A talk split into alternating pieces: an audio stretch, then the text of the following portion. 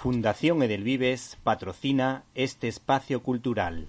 Este mes recomendamos la película No mires arriba, dirigida por Adam McKay y protagonizada por algunas de las estrellas más brillantes de Hollywood, como Meryl Streep, Jennifer Lawrence, Leonardo DiCaprio, Kate Blanchett o Timothée Chalamet.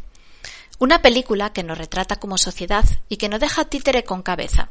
Una sátira mordaz que critica la sociedad de la desinformación y de la posverdad, la postura negacionista frente a realidades científicamente contrastadas que nos afectan, el meteorito como metáfora del cambio climático, por ejemplo, los políticos sometidos a los intereses económicos y geoestratégicos, los medios de comunicación que solo piensan en los índices de audiencia, las redes sociales y el culto a las celebrities, la manipulación política y mediática y los empresarios y magnates sin escrúpulos que solo piensan en sus intereses.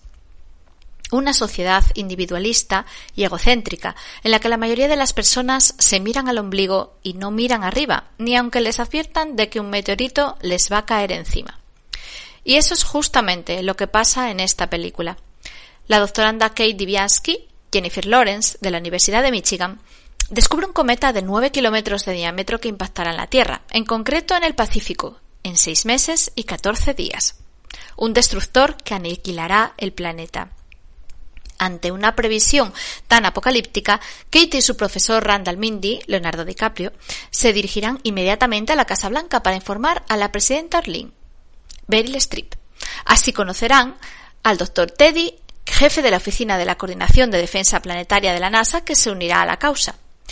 Pero la presidenta está inmersa en una campaña para las elecciones y un meteorito no entra en su agenda. Así que, tras una breve reunión en la que pone en duda su previsión, solo toma la decisión de aguardar y evaluar. Entonces Kate y Randall deciden llevar su descubrimiento a los medios de comunicación y al programa del momento, The Daily Rip, donde lo recibirán la pareja de presentadores Jackie Bray, Kate Blanchett. Eso sí, después de entrevistar a la cantante más popular del momento, Riley Vine, una espectacular Ariana Grande que aunque al principio solo la veremos preocuparse por su ruptura con el DJ Cello, al final incluso compondrá una canción para recaudar fondos para el movimiento Jazz Look Up.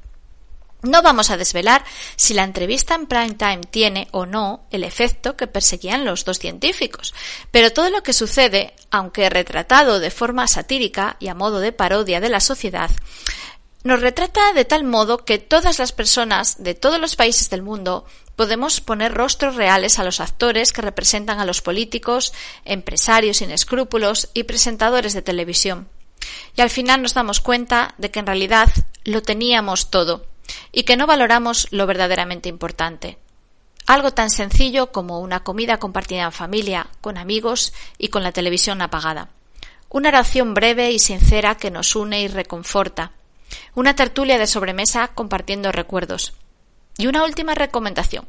No dejéis de ver la película hasta el final final para disfrutar aún más con sus secuencias post créditos.